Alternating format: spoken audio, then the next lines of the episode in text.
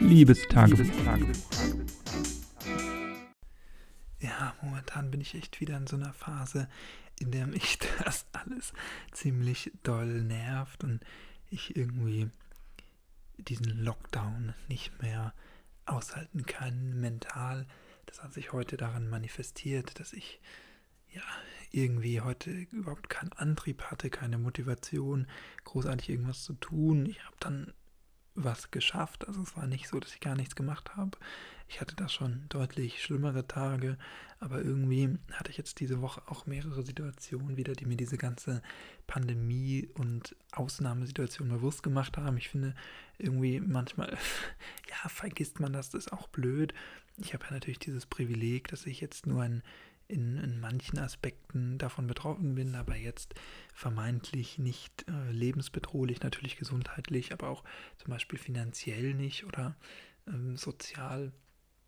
Aber trotzdem, ja, nimmt mir das natürlich viele Freiheiten, viele Möglichkeiten, ähm, hat mein Leben komplett umgeworfen. Ich bin jetzt immer noch bei meinen Eltern, obwohl ich eigentlich ein eigenes, eine eigene Wohnung habe, ein eigenes Studierenden-Wohnheimszimmer zumindest und da eigentlich jetzt fünf Jahre lang alleine ähm, war oder in der WG gewohnt habe, was natürlich momentan auch irgendwie sinnbefreit ist, in einer Stadt mit hohen Inzidenzen zu wohnen und dort keine Möglichkeit zu haben, Sport zu machen, keinen Garten zu haben, nicht rausgehen zu können, so wirklich. Mm, und das ist natürlich alles ein bisschen sinnlos, dort niemanden so richtig zu kennen oder wenn den oder die auch gar nicht treffen zu können und insofern ist natürlich mein Leben auch umgeworfen, aber manchmal irgendwie vergisst man das gerade jetzt, weil so die Zeit ist vor den Prüfungen, viel in der Uni zu tun ist, viele Hausarbeiten, viel zu lernen. Da hätte ich jetzt vermutlich eh ohnehin keine sozialen Kontakten in Kontakte in Massen, sondern das ist für gewöhnlich die sechs Wochen zwischen Neujahr und Mitte Februar für gewöhnlich die Zeit, in der man sich ohnehin zurücknimmt in seinem Sozialleben und wenig Freunde trifft, wenig macht. Und insofern ist mein Leben jetzt vermutlich nicht so viel anders, wie es unter normalen Bedingungen wäre. Aber trotzdem, ja, oder vielleicht auch deswegen merke ich von der Pandemie immer so nur so am Rande was und ähm, ja, irgendwie ist mir das nicht immer so so vor Augen oder so offensichtlich oder so, ähm, so klar kann ich das gar nicht fassen, dass wir echt alle in so einer Situation sind, die so eine krasse Ausnahmesituation ist, ja nicht nur für mich, sondern auch für viele, viele andere. Und dass das was ist, woran sich meine Generation und jüngere Generation und auch die Älteren natürlich noch lange, lange erinnern werden. Und dass das was ist, auch was zum einen nicht so schnell weggeht, also wir 2021 auch lange noch davon was haben werden. Und dass das auch was ist, ja, auf das man noch lange zurückblicken wird, das noch lange nachbesprechen wird und einordnen und äh, kategorisieren und äh, politische Entscheidungen überprüfen und äh, Gerichtsverhandlungen und irgendwelche Zahlungen im Nachhinein abwickeln muss. Äh, das ist sicherlich was, was in den nächsten Jahren auf uns zukommt. Diese Pandemie kostet ja auch den, den Bundeshaushalt auch viel Geld, was zum Beispiel dann wieder in den nächsten Jahren noch äh, fehlen wird. Das ist ja ganz klar, dass da jetzt viele Ausgaben getätigt worden sind, die so nicht eingeplant waren. Natürlich hatten wir ein bisschen Überschuss und standen auch als, als Land relativ gut da, was die Finanzen angeht. Aber dennoch natürlich sind das jetzt Ausnahmen, die da entstanden wird, wo, glaube ich, mehrere Generationen noch dran zu knappern haben werden und die sich dann wieder auf anderen Sachen äh, ja, einigen müssen, um dort Geld zu sparen. Und das alles ist mir irgendwie nicht immer so bewusst. Und wie gesagt, diese Woche hatte ich eben so ein paar, ein, zwei Momente, wo mir das wieder so bewusst geworden ist und ich einfach gedacht habe, wow, was, was für ein krasses, was für ein krasser Moment in, in der Geschichte das eigentlich ist und was, wir nehmen das alle so hin aktuell und verfolgen die Nachrichten und die Zahlen, aber was das auch alles bedeutet, das stirbt eine Person. Wir hören aktuell sterben so und so viel hundert oder tausend Menschen.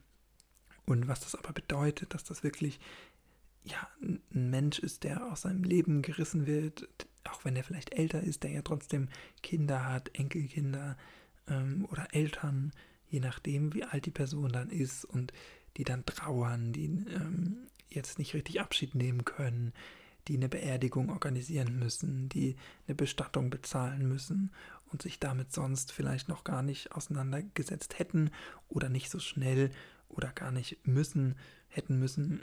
Ähm, und ja, dass da jetzt Kinder gibt und äh, Eheleute, die jetzt ohne Vater, ohne Mutter, ohne Opa, ohne Oma oder ohne ihre Kinder weiterleben müssen. Das ist alles ganz schön brutal und das sind da jeden dieser Hunderten von Personen, die allein an Corona jeden Tag sterben, äh, ganze Menschenschicksale stehen und so. Und das ist mir, ich weiß gar nicht, was da so der ausschlaggebende Faktor war. Ich habe eigentlich mich gar nicht intensiv mit der Pandemie beschäftigt oder mit den Auswirkungen, habe da irgendwie nicht Nachrichten oder so geguckt, wo das übermäßig thematisiert wurde oder irgendwelche Dokumentation. Das war irgendwie mehr so im Alltag, so kleine Momente der Erleuchtung, die ich da hatte. Und ich weiß auch gar nicht, was jetzt so das Learning daraus ist oder was ich jetzt sagen kann, um diese Folge zu beschließen oder diesen Tagebucheintrag zusammenzuführen, ist es einfach so, dass ja, ich hoffe, dass du auch genauso viel tust, um diese Pandemie zu stoppen oder zu verlangsamen, also möglichst zu Hause bleibst und möglichst wenig äh, ja einfach äh, unternimmst, mit wenig so wenig Leuten wie möglich Kontakt aufnimmst, weil das für alle momentan hart ist und eine besondere Situation, aber ich glaube, wir kommen da nur raus, wenn wir jetzt wirklich die Zähne zusammenbeißen, auch unsere individuellen, persönlichen Befinden und die können noch so schlimm sein und noch so, noch so belastend. Es, es nützt ja irgendwie, irgendwie nichts, weil den Virus, den, den schert das irgendwie nichts und ich glaube, wir kommen da finanziell gesehen,